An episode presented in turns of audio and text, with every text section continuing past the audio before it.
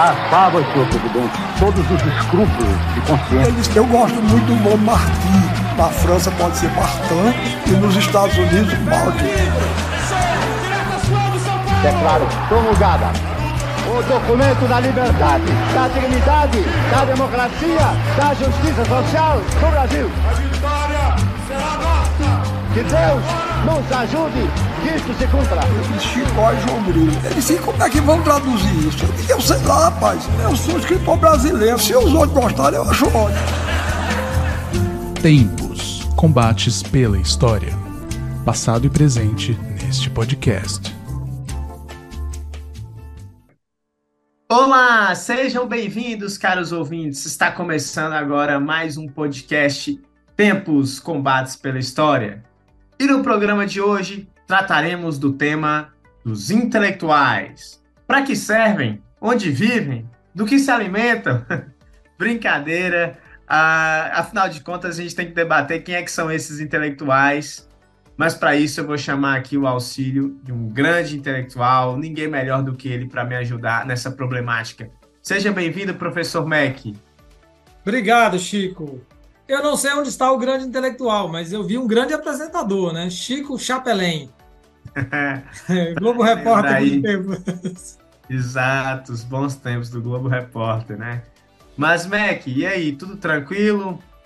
Joia, graças a Deus. Estamos dois nos recuperando da, das crises de garganta, né, Chico? Pois é, eu juntei uma crise de garganta com uma conjuntivite. Estou aqui ainda me recuperando. Você sabe Mas... que conjuntivite é doença de rico, né? Sério? Não sabia é. dessa, não. Pobre tem é bonitinha. É verdade. Na roça fala assim, né? É, lá em Carrapato é bonitinha. Bonitinha, Tiago deve estar de bonitinha, né? Por isso que não veio. Pode ser, verdade. Vamos mandar um, um alô para ele aí. É, bom, hoje para a gente falar dessa questão dos intelectuais, a gente vai trazer um recorte aqui, né, Meg? Uhum. A partir da perspectiva de um grande intelectual italiano. Esse sim, bem grande. Esse é grande, né? É. Fala dele aí. Pois é, vou falar aqui brevemente sobre a biografia, a biografia do Norberto Bobbio. Ele foi um renomado intelectual que nasceu em 1909, vai falecer em 2004. É amplamente reconhecido como um dos principais teóricos políticos e jurídicos do século XX. É do norte da Itália, nasceu em Turim e estudou lá na Universidade de Turim, onde se formou em filosofia do direito. Durante sua carreira, ele se concentrou em temas como democracia, direitos humanos, justiça social e filosofia política. Ele ganhou destaque internacional por sua abordagem interdisciplinar e suas contribuições para a teoria política. É, além de seu trabalho acadêmico ser muito reconhecido, Bob também foi ativo na política italiana sendo membro do Partido Comunista Italiano por um período, depois acaba se afastando do partido, mas ele retorna, uh, ele vai retomar essa pauta da defesa de um socialismo, sobretudo o que ele vai chamar de um socialismo democrático, né? Entre as obras mais conhecidas do Bob estão Teoria Geral da Política, O Futuro da Democracia, A Era dos Direitos e essa que a gente vai debater hoje, Os Intelectuais e o Poder. Joia. Eu acrescentaria aí um livro pequeno, mas muito lido mundo afora, do Bob, que é Direita e Esquerda. A gente sempre recomenda é, para a galera, né? Já que esses temas são sempre muito atuais, né? Você falou uma coisa fundamental Chico. Aliás, tudo que você falou é fundamental, mas um especialmente, que é o recorte. Esse tema, né? O que são, o que fazem, do que se alimentam os intelectuais, é muito vasto. A gente já até trabalhou aqui no, no, no Tempos, por exemplo, com Gramsci, num episódio, né? Que é um dos, dos, principais autores a refletir sobre isso. Mas hoje a gente não vai falar da visão gramsciana dos intelectuais. E há muitos outros autores. Né? Vamos, então, para o nosso ouvinte se situar, é, a gente vai fazer um bate-papo aqui em torno das delimitações, das definições que o Bob propõe. Pois é, tem vários autores, como você falou, o próprio Gramsci, tem o Marin, o Bourdieu, o Jean-François Sirinelli, e o Bobbio é mais um desses que traz uma contribuição acerca do tema dos intelectuais. Inclusive, ele, de forma muito humilde, né, começa a sua discussão sobre os intelectuais falando o seguinte: enfrentar mais uma vez o tema dos intelectuais e, de modo particular, o tema da relação entre intelectuais e política, sinto-me como a criança que, despejando um copinho d'água no mar, acreditava estar aumentando o seu nível. Diante do oceano de escritos sobre o tema, esse meu texto é um copinho. Muito interessante, né, como ele, de forma modesta, né, coloca a sua contribuição acerca dessa temática uh, como o Mac já mencionou, é apresentada por diversos outros intérpretes aí. Ô Chico, lendo isso aqui, eu fiquei pensando o seguinte, quando eu escrevo, me arrisco a escrever, né, e agora que nós estamos gravando aqui sobre os intelectuais, eu. Se Bob, o que é Bob, estava apenas colocando um copinho no oceano, nós estamos chorando uma lágrima né, nesse oceano. Pois é. A gente Dureza, tem. Né? É verdade. Então, é, para começar a falar dessa temática com a delimitação do recorte de Norberto Bob, vamos para a definição do conceito dele, do que é o intelectual, Mac? Bora. Então, ele diz uh, ao longo do livro, várias, o livro são uh, escritos reunidos, de tempos diferentes, né, reunidos, né? Mas, na, a certa altura, ele fala uma definição bem prática, bem curta de intelectual. Então, eu vou ler textualmente o Bob, para ser bem fiel, né? Intelectual é alguém que faz, que não faz coisas, mas reflete sobre as coisas, que não maneja objetos, mas símbolos. Alguém cujos instrumentos de trabalho não são máquinas, mas ideias. Nesses termos, Chico, somos dois intelectuais. Nossa, eu me senti aqui agora. totalmente enquadrado nessa definição. Eu escrevo, é, é. Eu reflito o tempo inteiro, eu fico manejando. O máximo de objeto que eu trabalho aqui é o pincel, né, na sala de aula. De resto, estou enquadrado. É, mas é um pincel que você usa para escrever símbolos, né? Verdade. Você é um grande intelectual. Agora, ele, ele, essa definição é inicial, mas ele propõe delimitações que significam uh, maior restrição no conceito, né? Ele vai afunilando essa conceituação, né? A primeira delimitação Diga. é a daquele que escreve e maneja os símbolos no campo político, seria isso? Exato. Antes disso, Chico, ele, ele faz uma, uma delimitação que é, na verdade, é quase uma quase não, é uma, uma, um jogo aberto com o, com o leitor, né? Que ele diz que a definição dele de intelectuais não é sociológica e não é histórica, no sentido, analisei o lugar X, no tempo, no tempo Y e, e notei que existem esses tipos de intelectuais. Ou uma definição mais conceitual, né, como é a do próprio Gramsci. Ele diz: a minha decisão, a minha conceito, meu conceito é muito prescritivo.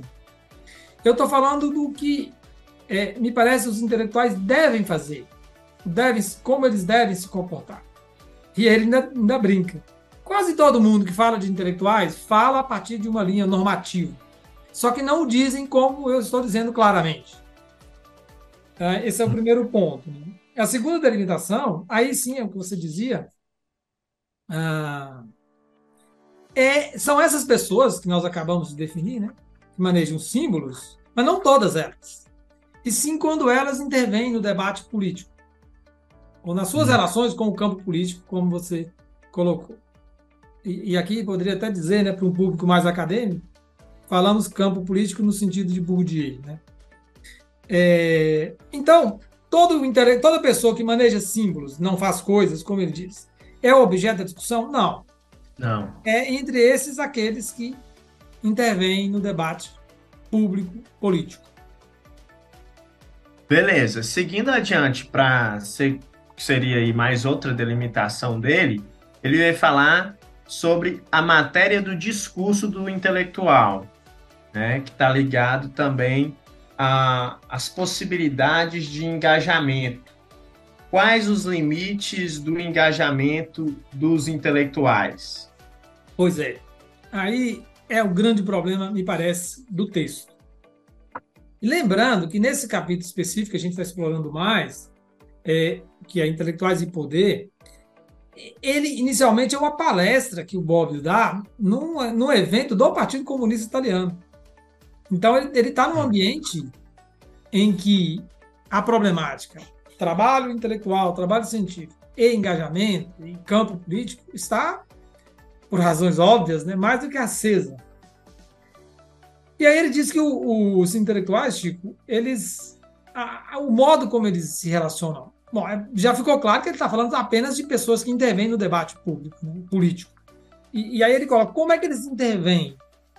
Ele fala de dois tipos. Ele propõe uma tipologia aí de intelectuais do tipo ideólogos intelectuais experts. Ou, dependendo da tradução, expertos, com X, né? Não, pois é, o ideólogo seria esse que, segundo Bob, fornece espécies de princípios guia, né?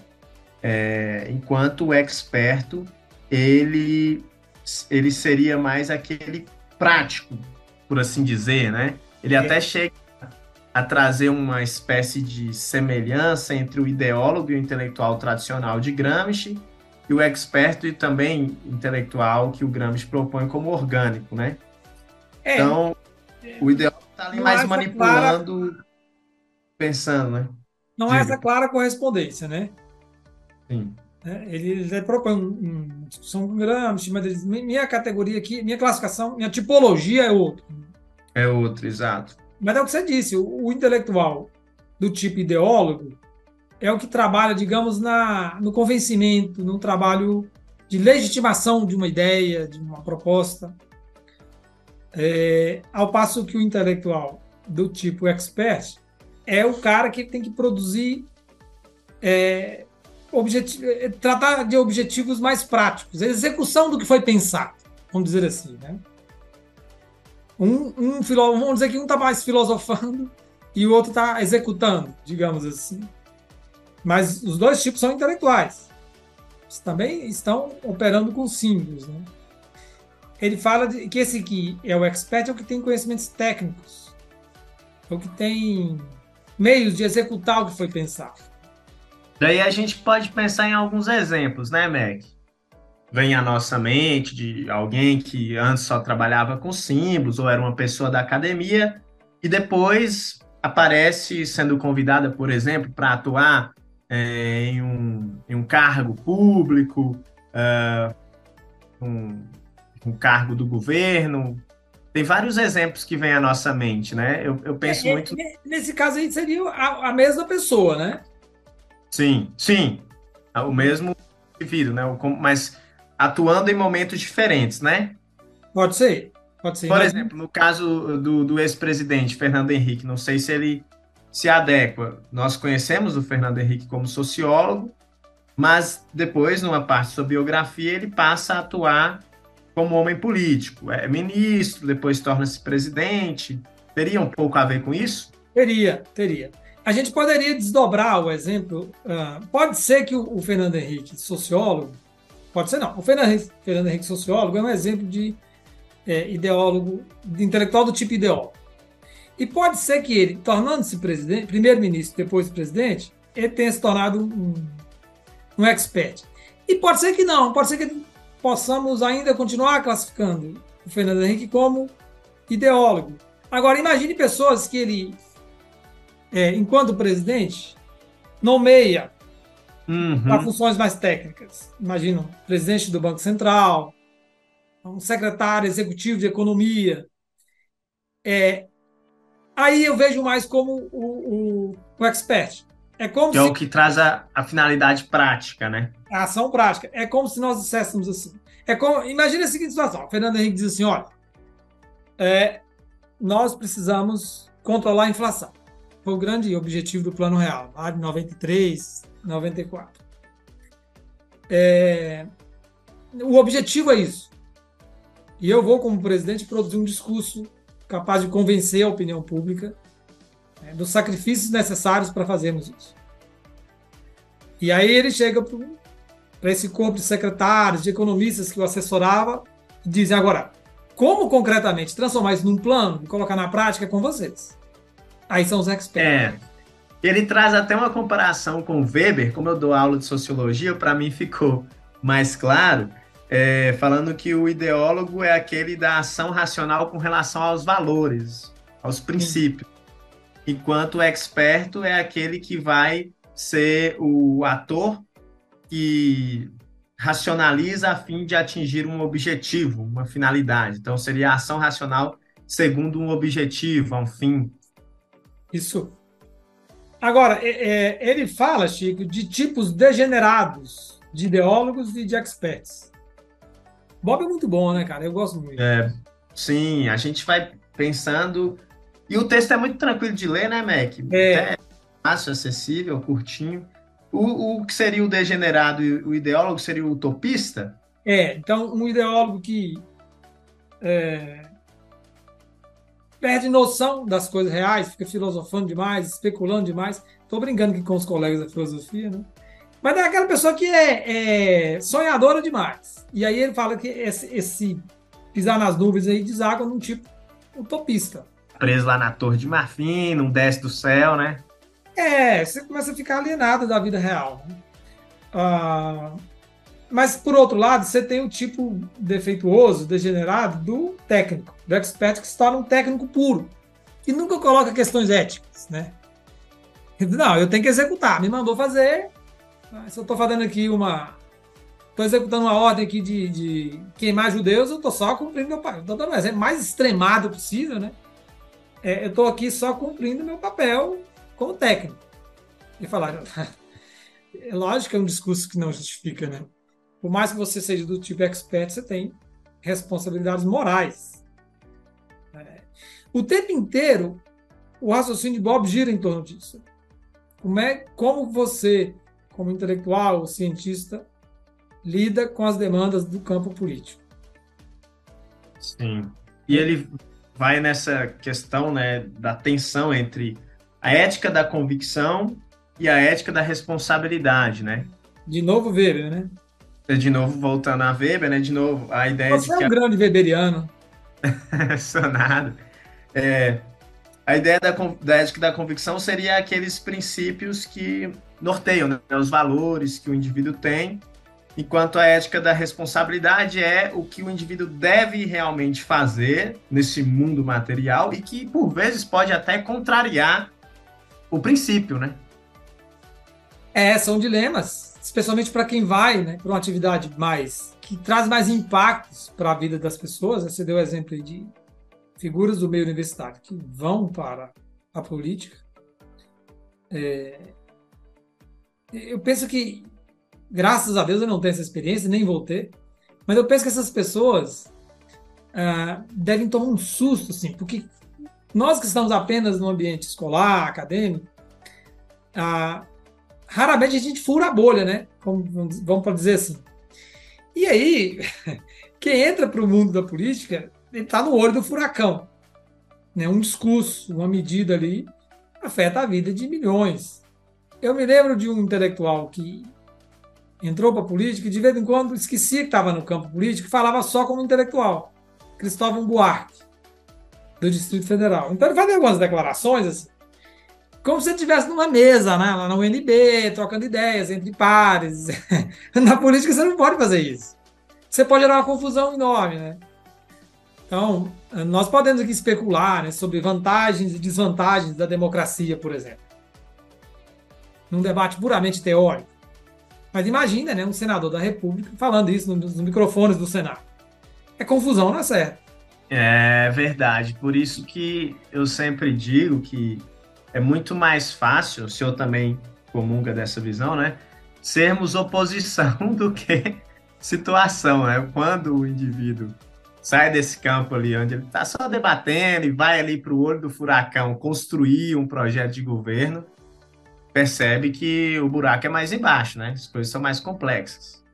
Sempre. Sempre mais difícil. Ah, pois então. Diga. Pode dizer, pode dizer. Não, eu queria dizer, essas questões todas, o, Bob trata a partir da ideia do engajamento que você dizia, né? E, e ele se pergunta como que o intelectual, então, ah, deve lidar com a política, considerando que as suas descobertas, suas pesquisas, suas ideias, como cientista, como intelectual, é, em muitas situações, ela contraria interesses políticos, interesses de grupos a que você pertence, ou de grupos aos quais você não pertence, você até se opõe. Mas como é que você equilibra isso, né? especialmente quando você tem uma relação com um projeto político? Em alguma medida, todos nós temos. Então, como é que o intelectual é, deve agir quando há interesses conflitantes? Então, você é um professor de história, faz uma pesquisa sobre o assunto X e as descobertas daquele, daquela pesquisa contraria o discurso de um partido, de um movimento social, de qualquer grupo. E aí? Eu estava lendo, relendo o Eric Hobsbawm, no livro sobre história, e ele fala várias vezes desse assunto.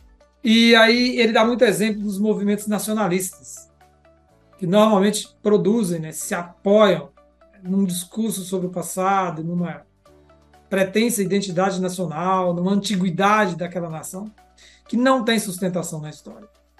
E aí ele diz: o historiador, quando depara com isso, ele tem o dever profissional de publicar e não ocultar as suas descobertas como pesquisador. Ele, na verdade, vai desagradar muita gente.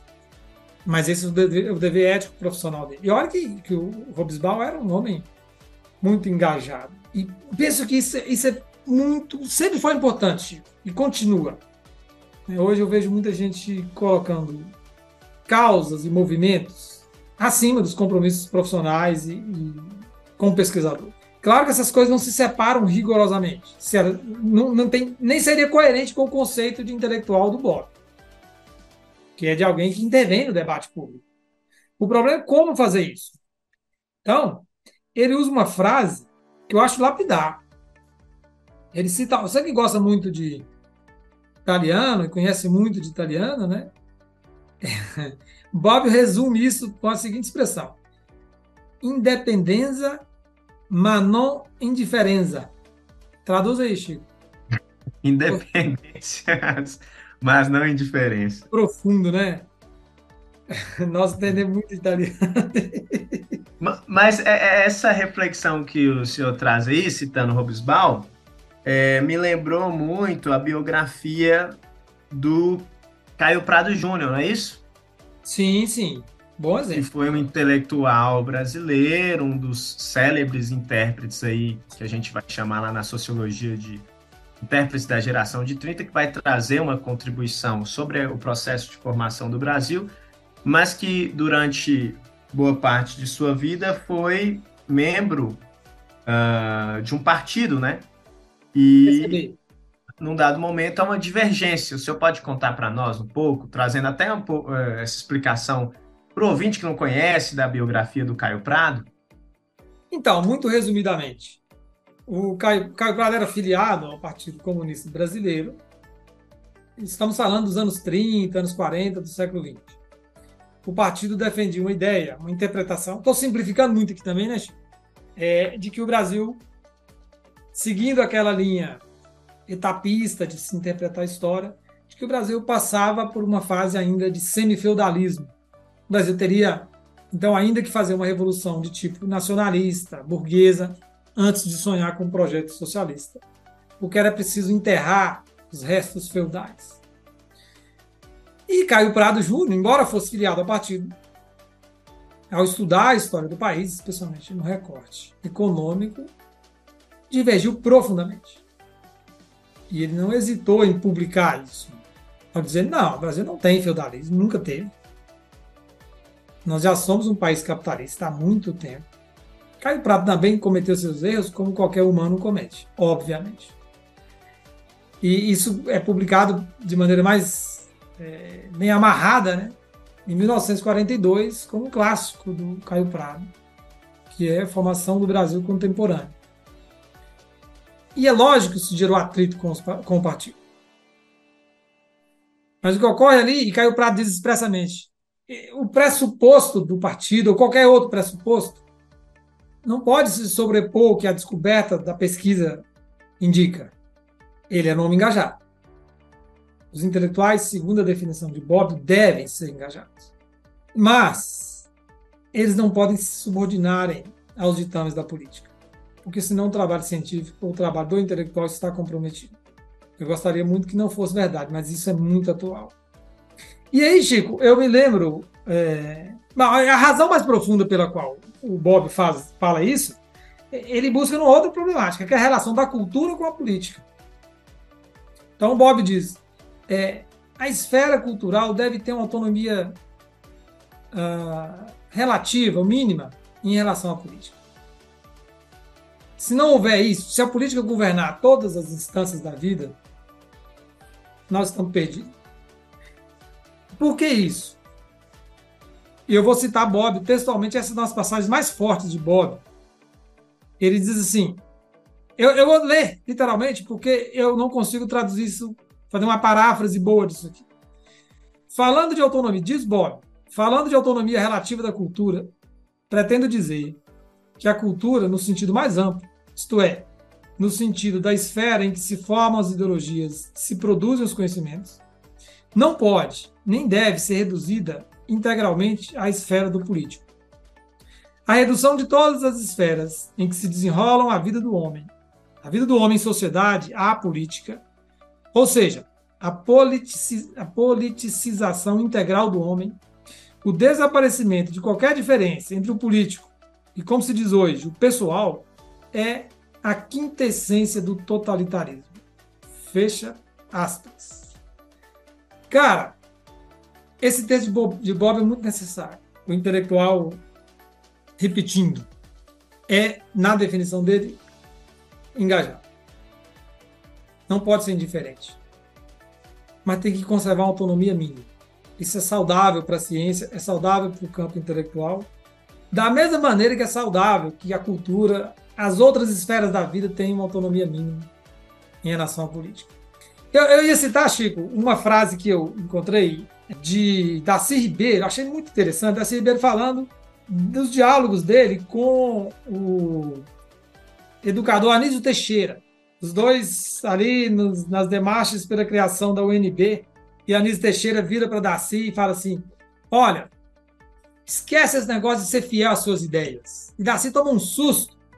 Como assim, Anísio? Minhas ideias são fundamentais, eu tenho que ser fiel a elas até a morte. Eu falei: Não, Darcy, você tem que ser fiel a busca pela verdade, não as suas ideias. E aí Darcy diz: esse, essa é uma filosofia da qual a universidade não pode abrir mão. Compromisso com a busca da verdade. Sabe quando ele contou essa história? Ele contou em 1985, ele Darcy, fazendo o um discurso de posse, na posse de Cristóvão Buarque como reitor da UNB. E ali, o Brasil está saindo da ditadura, a UNB está sendo reconstruída. E ele, Darcy, né, um dos fundadores da UNB, ele está dizendo, é, esse é o compromisso da universidade. Ah, eu achei muito interessante um detalhe, ele não está dizendo que o compromisso é com a verdade, mas com a busca. Na busca, né? Por. É, porque essa procura incessante é, é, é a certeza de que você dificilmente a alcança em plenitude mas você está compromissado em buscá-la. Pois é, muito interessante, Mac. É, você vê que o, a vida do intelectual não é nada fácil, né? Ele, apesar do Bob trazer essa recomendação em relação à conduta né, do intelectual, que deve ser caracterizada por essa forte participação nos debates políticos, é, digamos que ele não pode se furtar ao debate público, mas também tem que se precaver para preservar essa sua autonomia relativa. Né? E trazendo isso para uma reflexão do nosso tempo, é, acho que dá para perceber que atualmente a universidade, a academia, a própria ciência tem sido colocada em xeque muitas vezes. Né? Nós estamos lidando com um contexto onde existe um discurso de pós-verdade muito grande, uh, um discurso que tende a desvalorizar as áreas do conhecimento. E qual é que é uh, a grande parcela de responsabilidade da academia neste, neste cenário? Se é que tem uma parcela que podemos levar para conta da academia? Ou o que os intelectuais poderiam fazer para tentar combater esse processo que estamos vivenciando de descrença da ciência?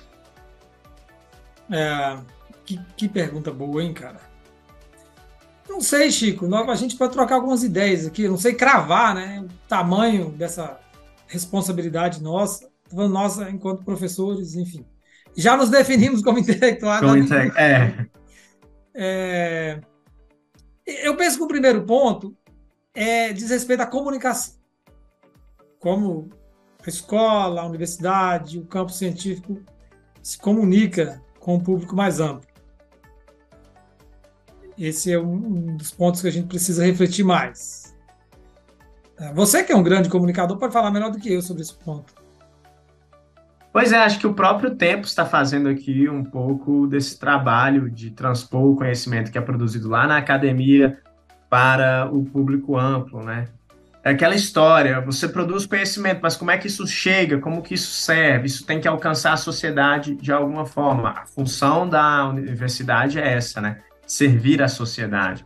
Então, ocupar esses espaços de debate público, como as mídias sociais, canais de podcast, são uma ferramenta, uma tentativa né, de melhorarmos um pouco esses ruídos na comunicação entre universidade, produtora de conhecimento, e a sociedade tem que utilizar esse conhecimento, precisa dele. Perfeito. É isso, Chico. É o desafio da comunicação que vale para todas as áreas, vale também para nós. Estamos na escola, nas instituições de pesquisa. Eu só varia. Então, a gente faz essa minha culpa, admite que tem que melhorar nisso. Acho que estamos melhorando. Mas eu colocaria apenas um ponto para atenuar. É que não é fácil fazer isso. Comunicar, usar uma linguagem adequada para é, divulgar certas descobertas, certas, certas questões muito específicas é, da pesquisa, é um negócio muito desafiador. Porque tem um outro risco também, que é o da banalização, que é o da simplificação. No contrário de você convencer a sociedade que você está produzindo algo correto, bem embasado, necessário, há o risco de parecer que. Ah, então é só isso? né? Então, para que todo esse investimento? Então, e olha que nós estamos num território mais fácil, eu penso, que é das ciências humanas. Mas tem descobertas mais técnicas que por melhor que seja a comunicação, parece que haverá sempre uma distância desse mundo da ciência, da academia, para os outros campos da vida, vamos dizer assim.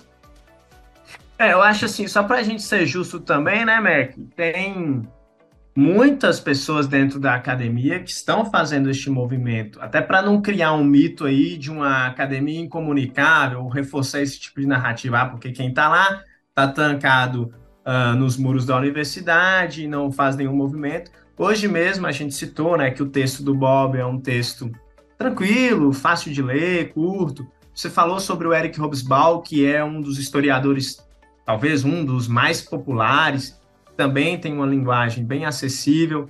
Uh, só para a gente não cair numa generalização excessiva né, e pensar que não tem ninguém uh, fazendo nenhum tipo de movimento para alcançar o público uhum. Claro que tem. Talvez nunca tenha tido tanto quanto agora, né? Ah, e, a, e a pandemia acelerou isso também. Um dia alguém brincou lá numa reunião de professores que hoje todo professor é também um influencer. Ele exagerou um pouco, né? Mas era para traduzir um pouco isso. Agora, é. a comunicação é um dos pontos. Eu acho que tem outros, Chico. Eu colocaria um segundo nessa crise de credibilidade. E aí também acho que a responsabilidade, em grande medida, é da academia, é do, do mundo científico que é uma imagem é, irreal da ciência. Deixa eu me explicar melhor. É uma imagem da ciência como algo que não falha, como algo que é definitivo, é inteiramente isento de qualquer interesse, de qualquer subjetividade. É, como essa imagem não é real, quando o intelectual se engaja ou então se envolve numa polêmica, ou um cientista se envolve numa polêmica, ah, facilmente se faz generalizações. Quem já quer criticar as instituições de pesquisa, as instituições científicas, encontra aí uma brecha para dizer, tá vendo, vocês não eram aquilo que vocês diziam que eram. Infalíveis, puros, mas nós nunca fomos. Então a ciência se é, aplica... Tem ingenuidade, né? Mas tem gente que pensa assim, né? Tem, e aí constrói um mito né, do cientista, da ciência. E, e quando se descobre a realidade, qual a realidade? O conhecimento científico é provisório, ele é um esforço, ele é, ele é construído com método, mas ele é sujeito a questionamento. Tanto, é, e é por isso que a ciência avança. Ah, então, talvez o exemplo das vacinas, Chico, que nos atormentou há pouco tempo, ilustre aqui, né? Eu me lembro do, de, uma, de uma das vacinas que o, o é, eu acho que é a Coronavac produzida pelo Butantan, que o governador Dória apresentou com um percentual de eficácia assim altíssimo, na casa de 80%, 90%, não era. E, e, aquilo era uma. gerou um desgaste enorme. Depois saiu a, informação correta, acho que, era 40% ou 50%, e aí deu margem para muita gente dizer: tá vendo, vocês mentem, a ciência não é confiável. Onde é que estava o problema? As vacinas normalmente têm em torno de 40% e 50% de eficácia. É o normal delas. Não precisava dar aquela informação, né? Mesmo que ela fosse verdadeira, né? É, como se 40, 50 fosse pouco. Não, é o mundo real. É. Então. Uh... Acho que mais uma vez voltamos na questão da comunicação, né? A forma como se passa isso para o público pode ser uma forma mais clara, né? Assim, ó, estamos testando, é, é, é possível que vão surgir outras vacinas a partir de novos experimentos que vão ser mais eficazes do que essa, mas momentaneamente é, é esse é, esse é o método que temos para combater, enfim. Exato uma comunicação mais assertiva e mais próxima do real, né? Mais honesta. Mais honesta, transparente. Mais honesta. Né? Então, é, é assim, é, o mito do cientista não ajuda. Porque depois, quando se descobre qualquer coisa, o aproveitador, o mau caráter diz, ah, tá vendo? É tudo uma farsa. Claro que não é. Ah. É porque, assim, para nós, às vezes, nós que estamos na academia, esse olhar ele, repito, beira a ingenuidade, porque sabemos que o conhecimento, como você falou, Mac, ele é construído a partir de desconstruções mesmo, né? Uma hora a gente está tá pensando uma coisa, depois pode haver mudanças, é, você revisa coisas que foram debatidas e atualiza o conhecimento. Então, assim, é, essa ideia de que a ciência é infalível, acho que beira um pouco a ingenuidade aí, né? É, não contribui em nada para ninguém, né? Uh, agora, poderíamos colocar um terceiro e último ponto, e aí parece contradizer o segundo, mas não, não contradiz, é que é o excesso de engajamento.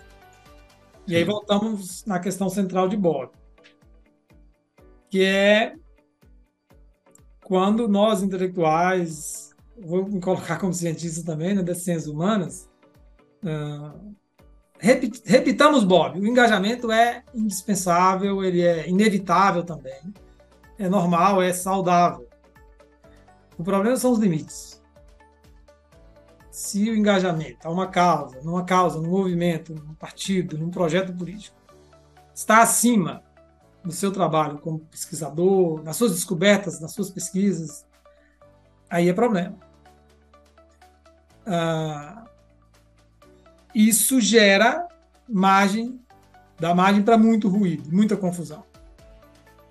E você acha que atualmente esse problema do engajamento tem ajudado a desgastar, então, a figura dos intelectuais? Desgasta as instituições como a imprensa, desgasta instituições como a universidade, institutos de pesquisa como um todo. Nós vivemos uma crise, não vou nem falar das instituições mais abertamente políticas, que já estão desgastadas há muito tempo.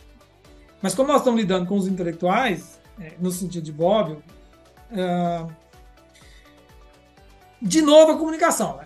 É, é preciso comunicar bem dessa realidade de algum grau de engajamento, mas essas fronteiras precisam aparecer também. O exemplo de Caio Prado é muito elucidativo. É preciso que as pessoas é, saibam disso. Conhecimento é produzido a partir de condicionamentos, é lógico que é. é. Verdade, a biografia. Mas esses condicionamentos não determinam. Condicionam, mas não determinam. Ah, então, no exemplo de Robesbal, né, se tem um discurso sobre a história do país, aquilo é fundamental num dado projeto político, e você faz uma pesquisa, descobre processos históricos, fatos que contradizem aquele discurso, você não pode se omitir. Você não pode se dobrar à causa. Porque o custo disso lá na frente vai ser muito elevado. Você vai colocar, em, além de não ser correto do ponto de vista ético, o custo disso é muito elevado. Você vai colocar em xeque todo o trabalho da instituição, todo o trabalho do próprio campo intelectual. Achar, então, aí o ponto de equilíbrio, traduzido naquela frase do Bobbio, né? Que eu falei com o meu italianês, independência, ma non indiferenza, é o desafio. E respondendo diretamente à sua questão, há sim, no meu, no meu entendimento, excesso de engajamento. Não é o engajamento em si o problema. O problema é que ele tem se colocado em muitas situações acima dos resultados da pesquisa, tem ido muito, muito além de condicionais, está determinando muitas pesquisas. Isso abala, sim, a confiança que já vem em crise. A gente corre o risco de comprometer a credibilidade do trabalho do cientista, do intelectual. É, essa biografia do Caio Prado é muito instrutiva, como você falou, né? Sou do partido, é, posso até continuar fazendo parte do partido, mas não abro mão das minhas ideias como historiador, como economista, enfim, qualquer que seja a área. O indivíduo está ali filiado, ele concorda com a série de lutas ou pautas daquele, daquela entidade, quanto instituição política, mas não por isso ele deixa de publicizar o que a pesquisa é, descobre, o que a pesquisa aponta, né? ainda que isso venha a contradizer as próprias ideias da instituição que ele faz parte. É mais uma vez o Bob trazendo aí a ideia da ética da responsabilidade. Né? É Tem uma frase de Anísio Teixeira: o compromisso é com a busca da verdade. Da verdade. Parece velho esse discurso, a verdade não mais existe. Olha, essa é uma discussão filosófica, epistemológica, muito complexa, não é o caso de fazer aqui. Mas ter isso em perspectiva é necessário é o duplo movimento de saber que você não chega à verdade, assim como ninguém chega à perfeição, mas o fato de você estar em busca dela, ter o compromisso de buscá-la, te faz produzir um trabalho decente. Pois então, Mac, no programa de hoje a gente falou um pouco sobre esse conceito de intelectual a partir da perspectiva do Norberto Bobbio, grande intelectual italiano. Depois nós voltaremos aqui para trazer outras perspectivas. A gente tem muitos autores para pensar, gravar episódios a respeito. Citamos alguns deles aqui, né, Mac? Depois a gente pode pensar em novos programas, falando também do tema dos intelectuais, mas sob per perspectivas de novos autores. Perfeito. Com certeza vamos voltar a esse tema.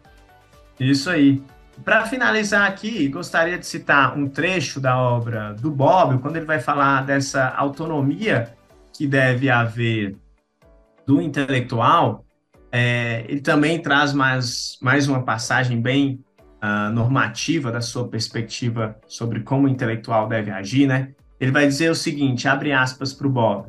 Se eu tivesse de designar um modelo ideal de conduta, diria que a conduta do intelectual deveria ser caracterizada por uma forte vontade de participar das lutas políticas e sociais do seu tempo que não o deixe alienar-se tanto a ponto de não sentir mais aquilo que Hegel chamava de o elevado rumor da história do mundo, mas, ao mesmo tempo, por aquela distância crítica que o impeça de se identificar completamente com uma parte até ficar ligado por inteiro a uma palavra de ordem. Independência, mas não indiferença, né? Como Mac já mencionou, é, a tentativa do intelectual de preservar um relativo nível de autonomia. Muito bem. É isso Estamos aí. de acordo com Hegel e com Bobbio. Então vamos ficar por aqui no programa de hoje. Até uma próxima oportunidade, Mac. Valeu, foi um prazer debater com você. Grande abraço, Chico, e para os nossos ouvintes. Isso aí, até uma próxima. Valeu, tchau, tchau. Até mais.